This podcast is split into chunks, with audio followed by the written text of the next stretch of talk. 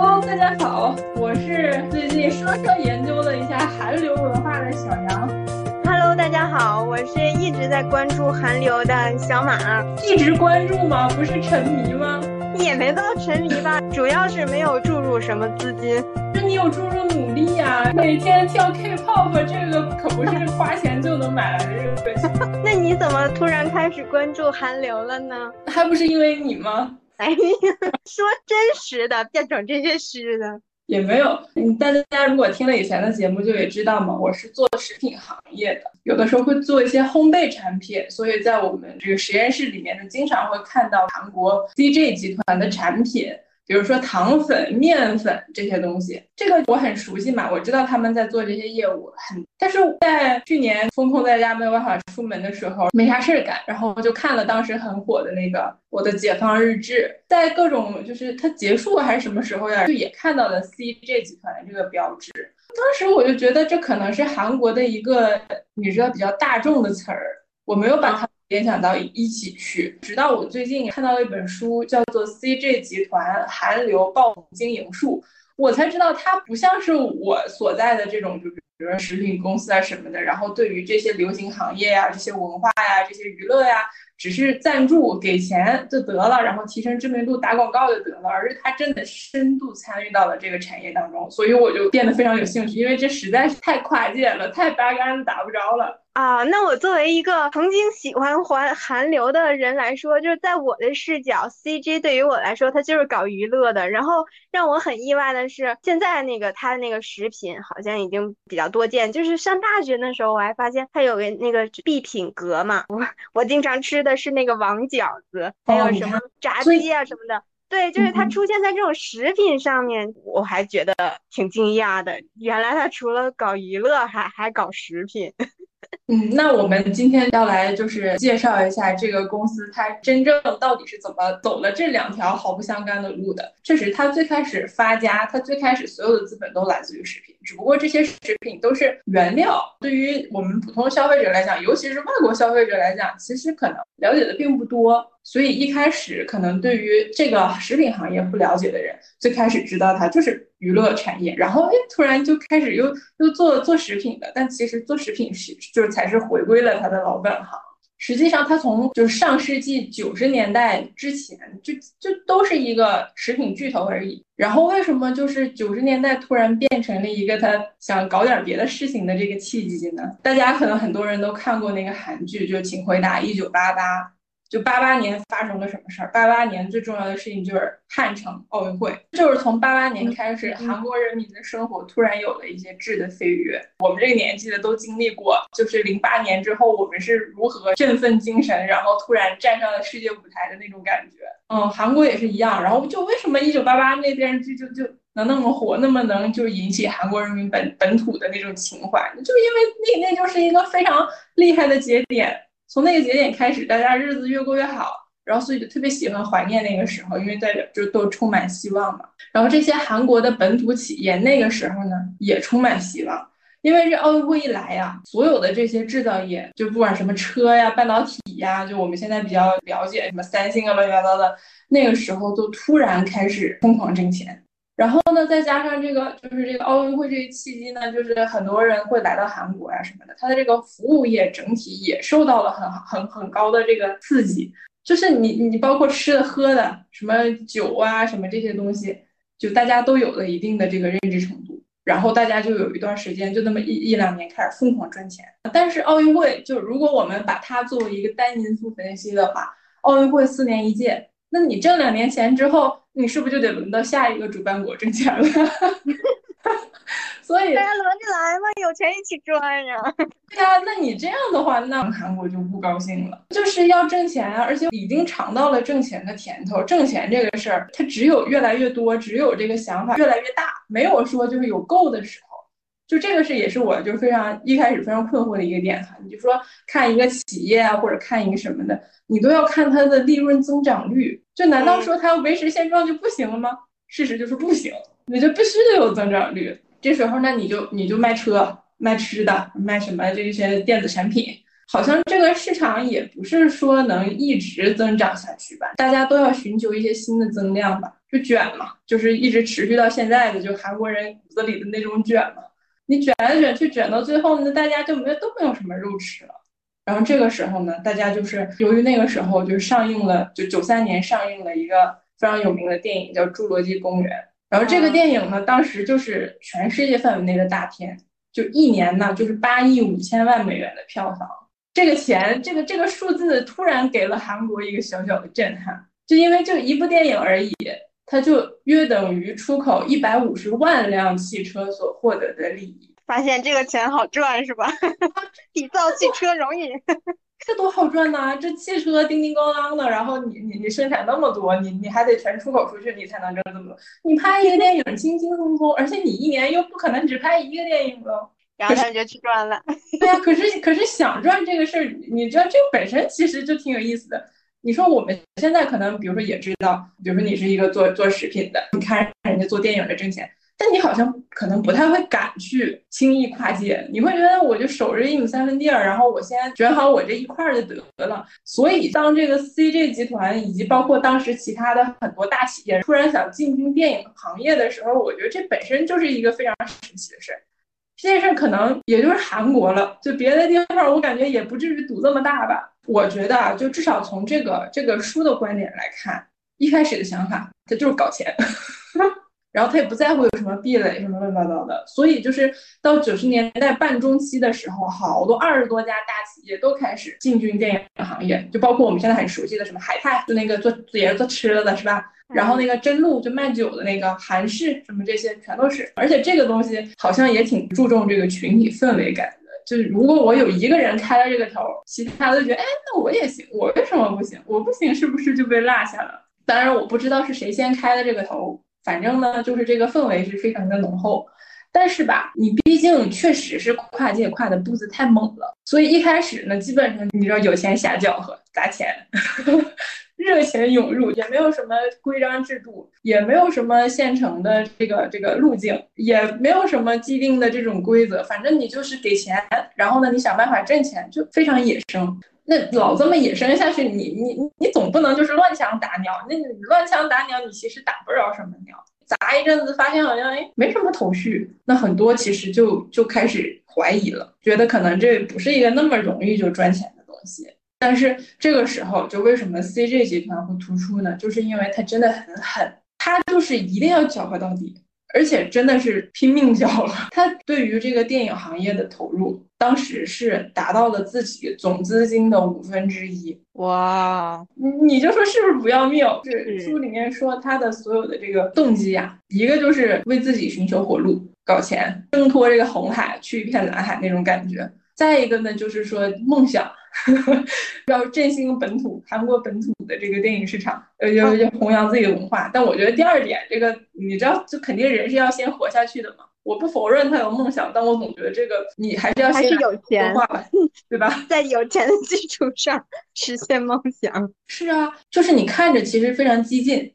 但是你仔细看一看他做的这件事儿，实际上是有魄力，就是会会占大多数，而不是说冒风险。因为他这五分之一的身家是投给了梦工厂，然后当时梦工厂那简直就全明星梦幻阵容，就是当时有那个《侏罗纪公园》的导演斯皮尔伯格，那这金字招牌啊，就是他挣的一百五十万辆小汽车的钱，然后还有另外两两个巨头是那个 Jeffrey。卡森伯格和大卫葛芬，就他们都是当时的好莱坞巨头，所以这是一个非常非常热的一个投资项目。就本身这个项目看起来就不太会亏钱，所以我就是觉得吧，他即使是玩了自己五分之一的身家，但还是经过了一些思考的，因为这是一个非常好的投资机会。当时呢，梦工厂已经拿到了微软的投资。他想找到第二个投资的这个合作方啊，一开始呢，根本就是 CJ 就没有站到最前排，最前排的是我们现在也依然非常知道的大巨头三星。三星当时当时也是你你玩的更大了，说我们这三星的这个老总啊，就喜欢电影，自己收藏了六千多个电影，哎呦太喜欢了。就我投这个不仅是为了钱，你知道吗？是爱，就是是我我自己的一个艺术追求。完了，结果一开口就是我给你投钱，我要给你独家投钱，我要做你的就是这个唯一的合作方，唯一的出资方，然后直接给梦工厂那个，但 CJ 跟三星是一家人呀，那个 CJ 的创始人都是三星的后代呀，是后代啊，但是他们现在是就自己玩自己的呀。嗯，对对对，就分家了嘛，他从三星里面分出来的。总之，这个这个分出来这一支儿就非常成功，就是那叫啥，李在贤和李美金姐弟俩。我会不会是他们两个的一个组合套路啊？就是三星先出头说，对啊，三星就是先出头说，我必须要独立的来，我先试探一下你的底线。完了，他们说不行，然后这时候这两姐弟再站出来说，我就非常谦卑，我你说啥都行，我就是跟你合作。当时李在贤、李美金两姐弟就可以做到说，我就非去美国，我就非去梦工厂，你那个斯皮尔伯格的工作室。我坐在那儿，我就就喝咖啡，牛仔裤、球鞋、T 恤衫儿，我也不跟你整那些什么，就是非常等级森严的那种会议。你说啥我就听啥，我完全就接受你们这套美式文化。然后我就是要要要跟你合作，我让你看到我的野心，但是我就绝对听你的，因为我是非常认可你们这套制度。你你知道，就是你你这样合作多舒心呢？要说我是梦工厂，我也选这个呀，这多多好拿捏呀。那有可能确实是他们互相打个配合，一种策略。对，那你这么说很有可能，因为当时就是这个梦工厂呃最后给出来的这个结论就是说，我们不希望被一个集团垄断经营。比起一只九千英镑的大猩猩，我们更希望跟三只价值三千英镑的大猩猩共事。我不知道这为什么是这个比喻，为什么是大猩猩？总之就是打动了他们。然后呢，CJ 注资梦工厂，然后开始了一个基本上就风险很低、收益很大，但是很冒险的这么一个事业。我我补充一个，就是我之前看李美静之前她在哈佛读书。学的是什么东亚研究，就在那读硕士的。然后他说，当时上课的时候，就关于什么日本、关于中国这些研究，就好多学生去听课。但是到了韩国这一块的时候，就基本上没人来听课。当时他就 啊，他就觉得心理上非常不舒服。然后，而且他后来还去复旦读过中国史博士，对，专门研究中国，然后都研究很透。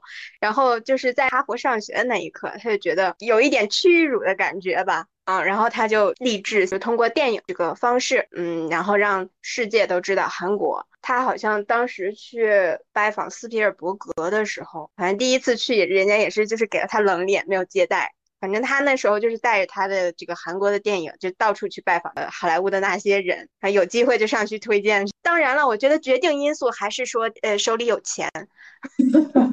光有梦想是不够的，是，所以可能他也是这些经历告诉他，韩国本土的电影、本土的文化，在他的那个时代还不是很被其他的文化所接受，所以他跟梦工厂所谈的那合约呀，里面有非常重要的一条，就是如果我们合作的话，CJ 会收到梦工厂对电影发行、行销、管理与裁夺等各种事务的相关运营的诀窍与影像相关技术的援助。我觉得他当时就已经知道了，就是以现有的韩国本土的电影的技术、产业等等等等一系列的条件，无法支撑他把这个文化推广向世界的梦想，所以他就先要把这个技术学到位啊，买一整套攻略回来。对我现在可能对于收益，我可能就是不是那么，我当然在意，但是没有那么的在意。我不是想吞掉你所有的收益，我是要学到你这一的一整套的东西。然后呢，争取去复制你的这个文化，然后用你的这个体系套上我韩国的文化，然后最终实现推广文化的梦想。他后来也是这么做的，因为就是签了合约之后，第一之堂立刻就成立了一个多媒体事业部。然后这多媒体事业部三十多个人，各方面的精英，然后在公司里每天倒着时差，跟美国各种公司、各种就是这个产业链上的人各种开会，然后学，然后最终就是打造了一个你说最懂美式电影体系的韩国团队。然后这个时候就是就是随着这个进程的发展，其实很多大公司就已经玩不动了，因为你其实就是先天上的这个技术实在是不足。但是 CJ 这个方法呢，就尽管说它一开始没有特别奔着收益去，但是这是一个非常持续性的。然后呢，它就是一步一步的在学，然后一步一步的在改善韩国电影整体的环境啊。但是要改到啥程度呢？你这个事儿总不能是一直发行发行别人的电影什么的，你总得自己拍拍试试吧。所以他拍了什么呢？就二零一四年的一个电影叫《雪国列车》，奉俊昊嘛，对吧？他拍的，就是是 CJ 对电影业的付出一个非常重大的里程碑。因为这个电影，它就是完全用韩国的资本、韩国的能力、韩国的电影系统，完整的做了一个独立的作业。然后这个作业呢，投放到好莱坞之后，哎，效果还不错。所以这就是一个验证嘛，说哎，我们终于把这套学会了，我们后面可以自己发挥发挥了。虽然说就算不上有多么多么赚钱吧。但是至少就是它盈利了嘛，而且是一就是最开始的一步，那就必必定是一大步。然后你要是这么往下拍的话吧，嗯，行，能接受，可以，但是就不高不低，能赚点钱，然后呢能产生一定的影响，但是始终做不到就是一开始预设的那种赚大钱，然后我直接传播所有的韩国文化这种，始终还做不到。啊，那后面后面怎么办呢？后面那个时候，我觉得可能就是像我们这种九零后也是有印象的，就不知道怎么全球突然就开始了大片史。那时候我们有啥英雄啊，什么十面埋伏这一类的，就张艺谋开始疯狂拍那种大片。然后这个就是也是来自于好莱坞的模板。你这种大片，你投入的多，制作很精良，然后请各种大牌，但是你必挣钱，挣的也是大。高投入高回报这种大钱这种模式，然后呢，它这大片儿也会有那种就非常宏大的叙事场景、战争乱七八糟的这种，这就相当于已经是被实践过的一套模板了，一个公式了。所以 CJ 觉得这挺好，反正就一开始肯定先搞钱嘛，所以就看上了这个公式，然后就开启了韩国本土的大片时代。那他那时候拍了什么大片儿？也是我们没看过的，叫《明良海战》。哦，是不是那个古装的那种历史剧？对，那个他们就是总结出来的成功经验呢。你就现在听，你就觉得没啥意思。说这个电影为啥成功，为啥能成为一个非常经典的、非常典型的那种大片儿、挣钱的大片儿？因为他不过多关注支线人物，然后用精良的制作搞了将近一个小时的战争场面，大爽片是吧？大 爽片就疯狂的打，主角疯狂的打，就是你只要是去看的话，你就一定会爽。然后钱砸的足够多。对啊，钱砸的足够多，技术给的也足够高端啊！完了，这个就开始疯狂挣钱啊！这一挣钱，哎，行了，挣钱，我们就挣钱这件事儿，我们不发愁了。其实这个我觉得跟咱们国内的这个电影市场有点像，不也是大片热了一阵儿之后，你知道大家就就好像看习惯了，看腻了。对，主要是那一阵儿也有钱啊，就什么煤老板们，那钱刷刷的，而且他不掺和你专业制作，你想咋拍咋拍。嗯，我怀疑你在说某一部电影，这 不是很多人都都分析这个现象吗？就是说现在不行，现在的投资那些资本，它不是只给你投钱，让你随意去发挥，他要指指点点，他外行人一指指点点，你就做不好这个东西。是，所以你看，你看像 CJ，他想挣钱，他自己也不指点，他就是学套路。你看咱刚刚说到大片，他大片也是试了很久。才终于，你你想想，他投梦工厂是那个九九几年的事儿，他最就是最成功的那个商业片，他已经是一四年的事儿了，已经很久了。他中间其实失败了很久的。那如果要挣钱，他就只能这么做嘛。然后呢，当大片儿有了一些苗头之后，你是不是有钱了？你就想搞搞艺术啦，你就想搞点那种真的能文化输出的了，真的就是有点道理的那些电影了。他也是开那种就是什么 movie college 艺术之家，搞那种小成本的电影，就完全就不干涉呀，你就做你的，反正小成本成就成，你不成就小成本，我现在也也负担得了，你就去发挥吧，无所谓，反正我也不懂，我就给你钱，你发挥。除了这个吧，你知道，就是还是一个极端让你舒服的这个理念。就除了他拍电影本身的这个操作，他居然还花了很大的精力去改善韩国本土的影城。就你能想象吗？韩国之前是没有影城啊。就所谓影城，就是我们现在知道，就什么什么什么万达呀之类的那种，那些之前是没有的，也是从美国学到了。因为他发现美国呢，他从这个一九九五年。只有七十二家影厅，到一九九八年有二百四十二家影，就这三年的时间，然后涨了三倍的影厅的数量，就把这个观影人次以及票房收入拉到了一个新的台阶。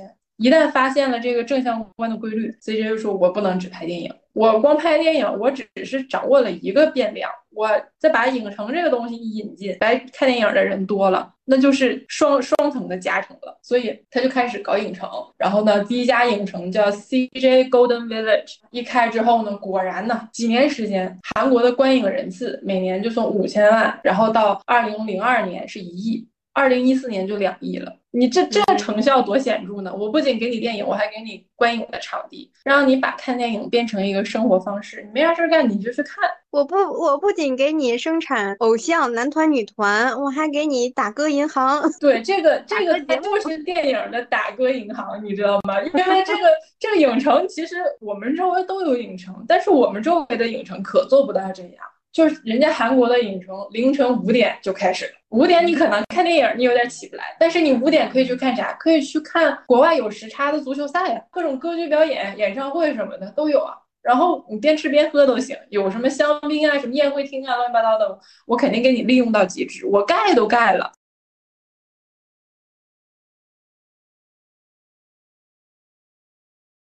如果让我从十点盈利到半夜，那怎么可能比就是我全天候营业赚的多呢？但我还是得说一句，这个前提是韩国人他不睡觉，就是生理构造已经发生了变化，是就卷嘛。那你不睡觉，我就给你一个不睡觉且让你花钱的地方，那不好吗？这个是他对本土的使的力量嘛。但是你你想想，咱们最终的这个目标啊，不是要把韩国电影带向世界吗？现在学的呀，完全是美国的这一套嘛，非常工业化，非常有效。但是你就是硬刚好莱坞，或者是单刚好莱坞这个事儿。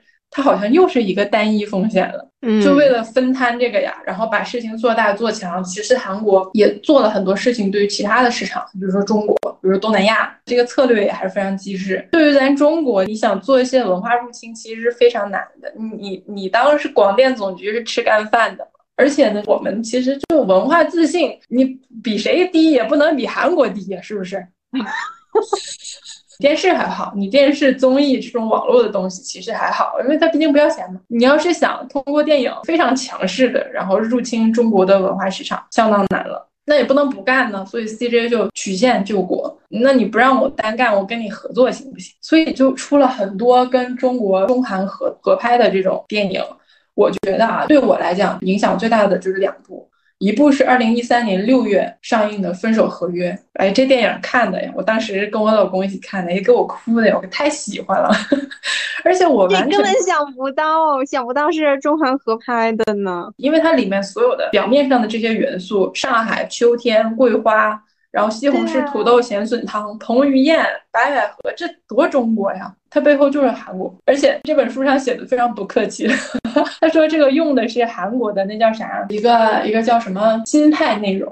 所谓的心态内容，就是指那种非常狗血的那种偶像剧，就是我前半部分欢喜冤家，然后给你弄得非常舒心，后半部分强势开虐，就是用的都是这个套路。哦，我我想差了，我一直想的是失恋三十三天。对你刚刚一说彭于晏，然后我查了一下，哦，彭于晏跟白百合拍的。对对对，是那个，就是是谁有绝症是不是？白百合呀，是白百合，先是因为有绝症，然后所以跟彭于晏分手，然后绝症治好了，他们两个就甜甜的恋爱了一段，后来发现又又还是没治好。哦，你这么一说，那就对上了，很韩国。对吧？是不是？所以说它不是一个很那种大片啊什么的，但是也是一个非常成功的合作。上映五个礼拜，票房就两亿了。你想一三年的两亿啊，一三年那个时候过亿的票房都很都很难的。嗯，还有一个我觉得非常重要的就是《重返二十岁》，就是鹿晗回国演那个啊，那个本来叫什么奇怪的他，然后在很多地方都已经改编过了，然后中国叫《重返二十岁》嘛。那个那个电影虽然是鹿晗演的，但是我也完全没有意识到它是一个韩国背景的电影。我只知道它有韩国的原版，对，它有韩国的原版。然后它这个电影也是一个非常成功的，叫做 OSMT 模式，就是 One Source Multi Territory，就是哦哦，一个一个本子多用，一个本子在多个国家拍片。这就体现了一个他们那个电影工业的一个好处，就是它在每个国家改编都融入了一些当地的一些元素，就让你看着不违和。就他在韩国的时候，就当然就韩国本土了，那他们都能 get 到。你放到就是中国重返二十岁的时候，你首先放个鹿晗，那我就相当能 get 到了。另外，什么婆媳关系呀，那个媳妇儿的家庭压力呀。然后还有你你老年的时候，然后你你什么各种什么跳广场舞什么乱七八糟这种，就它其实非常本土化。如果他不说他有一个韩国的那个原著的话，你都不觉得有什么奇怪的，你就觉得这个电影挺新奇的。而且它还还改编到了那个好多国家，什么越南、泰国、印尼啥的。就像越南啊什么的这种，你他改编过去之后，然后就会讲一讲什么这个女主角这个重返二十岁的这个奶奶，她年轻的时候童年遭受了一些什么苦啥的，就 改的非常细微。对，就是他改编，我就认真改编。我不是说我换个台词儿，我含一汉就得了，非常非常用心。就是这就是一个非常工业化的好处嘛。然后除了这两个电影，我觉得是非常成功的，因为我完全没有发现韩国的痕迹。他还参与了很多电影，甚至电视剧、恐怖片儿，什么《笔仙》什么的这种，虽然都有韩国的这个这个工作参与到进去。还有就是我们之前看的那些电视剧，《男人帮》，你有没有看过？就孙红雷跟黄磊什么他们演的，有印象。这也有吗？有啊。那里面有什么韩国演员吗？没有，但是他就制作幕后制作是吧？是不是感觉就是虽然说他没有办法明面去挣你的钱？大大肆推行他的 K-pop，但是他就是在努力融入你，慢慢渗透，是不是？啊，这是我们就比较强势的市场，比较强势的文化，就是它是这个办法。你等到相对比较弱势的，我说相对比较弱势，比如说越南市场，那就简直了，那就根本当地发行商你都不用干活了，全都是我们我们韩国来干就行了。嗯啊，越南市场的韩国电影占有率从二零一一年开始成倍增长。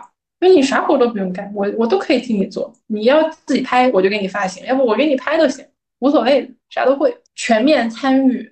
CJ 后来电影弄完了之后，他们还投身电视嘛，就是 TVN 就他们的嘛。对于这个台电视台的经营，就是他的理念就是说，我就让你周五你就要来看，他就是通过那个一系列的那个请回答，就是吸引了一大波观众，然后就开始各种综艺，反正这个时段我给你占满。你就不要不要动脑，千万不要动脑。你就是一到周五晚上你就来看我就对了，就是有粘性的那种粉丝。我也没有特别宏大那种目标，我不想做那种老少皆宜，然后从上到九十九，下到刚会走都要来看我的。我不，我就是二十多岁、三十多岁、四十多岁。其实四十多岁都是硬加上的，你四十多岁你可以不看，就二三十岁爱看啥我就给你看啥，然后那种轻松的、无脑的。不惊悚的就不会让你突然咯噔一下的，轻松愉快有意思。你想看那最好不过了。而且一旦我抓住了二十几岁、三十几岁的人，就发现其实五十几岁的人呢，他也愿意看二三十岁的人看，他也不希望把自己归到那些就是老年人里面去。我等我六七十岁的时候，我还要看男团女团呢。对，你抓住了之后，你就是会看呀。就所以 T V N 其实。因为我也是看了几个综艺，然后发现就都是从那儿来的嘛。然后 T V N 到现在就是它其实已经能实现盈利了。T V N 现在很强的，他就我觉得他就是拍了那《请回答》系列，就像你说的，还有什么罗 P D 那些综艺。这这本书的原话就是 T V N 接手了周五夜晚，因为正常周五的晚上它不是一个强收视的一个时段，周五晚上大家都去玩了，都休息去了，没人看电视了。但是他把这个这个时段然后抢过来，因为如果其他的电视台不会在这个时段安排强势的内容的话，我就会更容易把观众抢过来。对于我来说，小时候那个同一首歌占领了我的周五晚上。周五晚上我倒是不记得了，但是我周六就是快乐大本营。啊，对我也是。那是周日是极限挑战。你你你装什么零零后？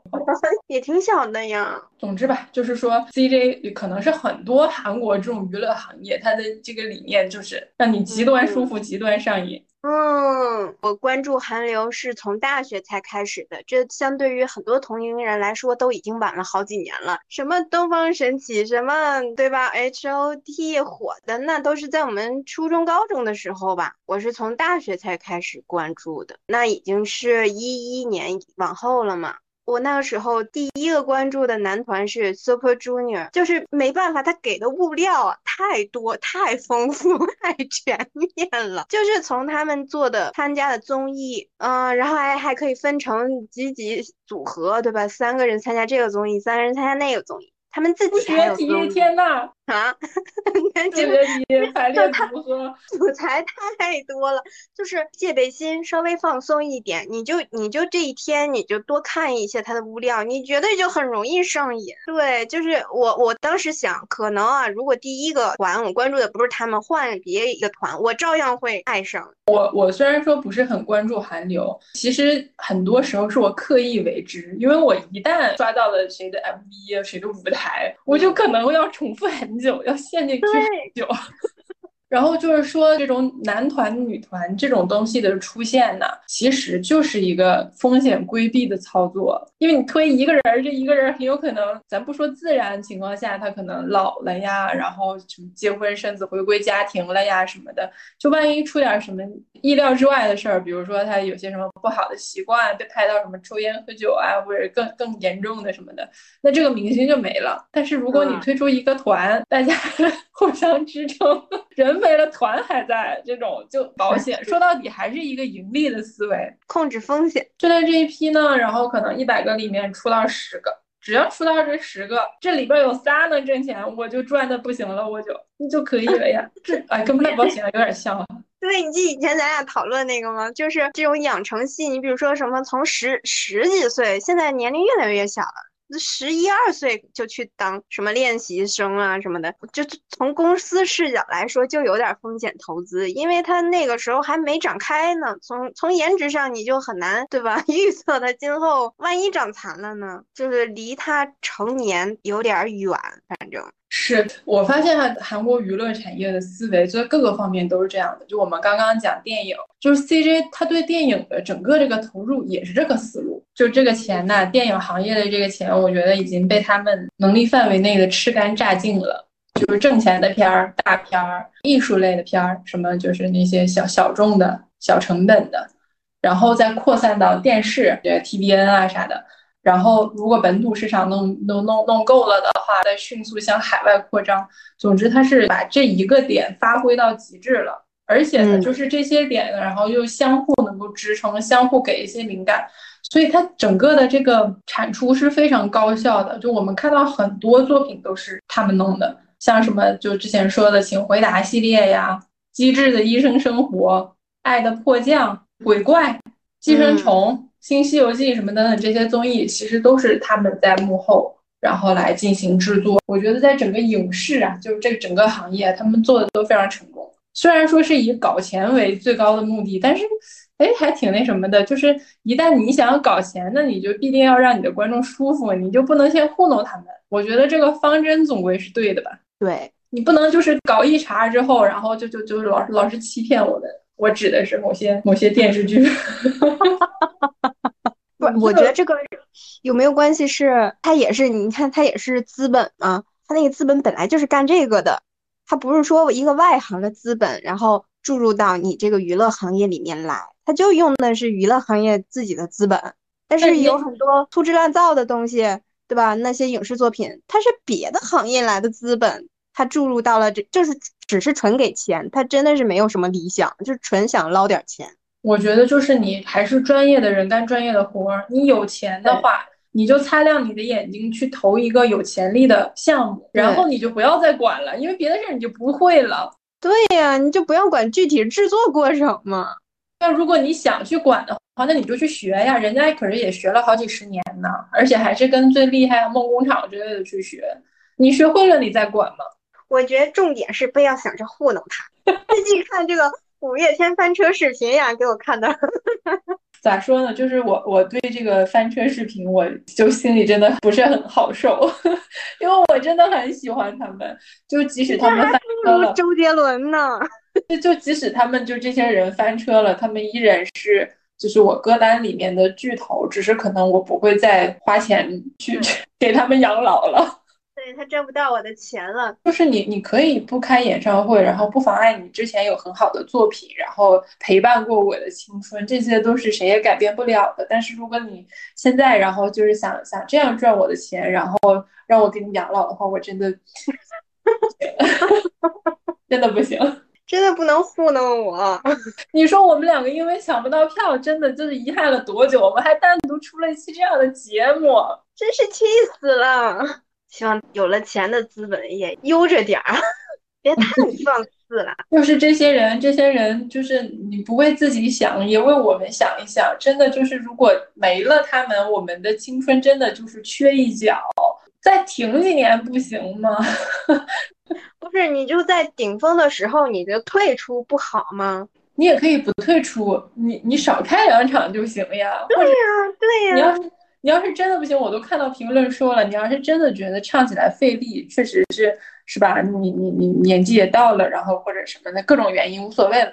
你就像周杰伦一样带很多伴唱团，或者是你就 你就直接把话筒递给下面，没有人会冷场的。五百，一种新的转型方式，就太真实了。就青春热血早晚一天会冷掉的，没想到是以这种方式冷掉。